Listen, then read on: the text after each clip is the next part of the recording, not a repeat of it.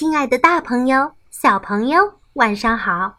现在是橙子姐姐讲故事的时间啦。这次我要分享的故事叫做《阿文的小毯子》。阿文的小毯子，文图美，凯文·亨克斯，翻译方素珍，河北教育出版社。阿文有一条。黄色的小毯子。当他还是小宝宝的时候，他就有了这条小毯子。阿文非常喜欢它。不管是上楼梯、下楼梯，或者是在家里、在外面，阿文总是说：“我去哪里，小毯子就要跟我去哪里。”不管是橘子汁。葡萄汁、巧克力、牛奶，或者是冰淇淋、花生酱、苹果酱、蛋糕，阿文总是说：“我喜欢的东西，小毯子都喜欢。”隔壁的阿姨忍不住说话了：“阿文长大了，怎么还带着毯子到处走呢？你们有没有听过？”毛毯小精灵的故事。阿文的爸爸妈妈摇摇头，来，我说给你们听，再教你们怎么做。这天晚上，爸爸告诉阿文：“如果你把小毯子放在枕头下，明天早上小毯子就不见了。但是，毛毯小精灵会留给你一个。”非常棒的礼物。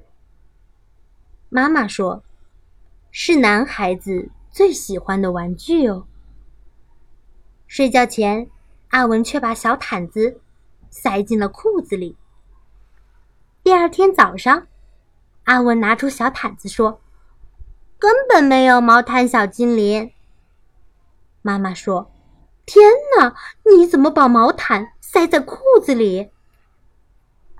爸爸说：“难怪。”妈妈说：“小毯子好脏。”爸爸说：“小毯子又破又旧，丢掉算了。”阿文不肯，他说：“小毯子很好啊，小毯子可以当披风，我可以躲在小毯子里面，你们都找不到我。”阿文剪头发、看牙齿的时候，都把小毯子带在身边。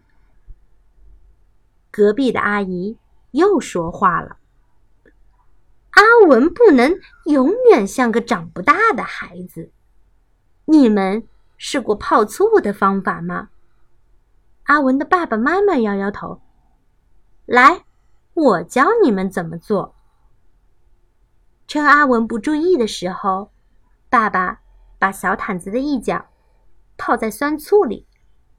阿文找到了小毯子，闻到一股怪味道，只好抓着另一角跑出去了。阿文把小毯子放进沙堆里搓一搓，又把它埋在花园里，然后挖出来，闻一闻，说：“嗯，嗯，好一点了，虽然……”小毯子还有一些怪味道，但是阿文一点儿也不在乎。每天带着它，披着它，拖着它；每天吸着它，抱着它，扭着它。快开学了，怎么办呢？阿文的爸爸妈妈担心的问。隔壁的阿姨说。不可以让阿文带着小毯子上学，你们要直接告诉他，不行。阿文说：“我要带小毯子上学。”不行，妈妈说：“不行。”爸爸说的更大声。阿文听了，用小毯子遮住脸，伤心的哭个不停。妈妈说：“乖，不要哭了。”爸爸说：“我们再想想看。忽然，妈妈大叫：“哎呀，我想出办法了！”妈妈把小毯子剪成一块一块的，再用缝纫机把它们的四个边儿车起来。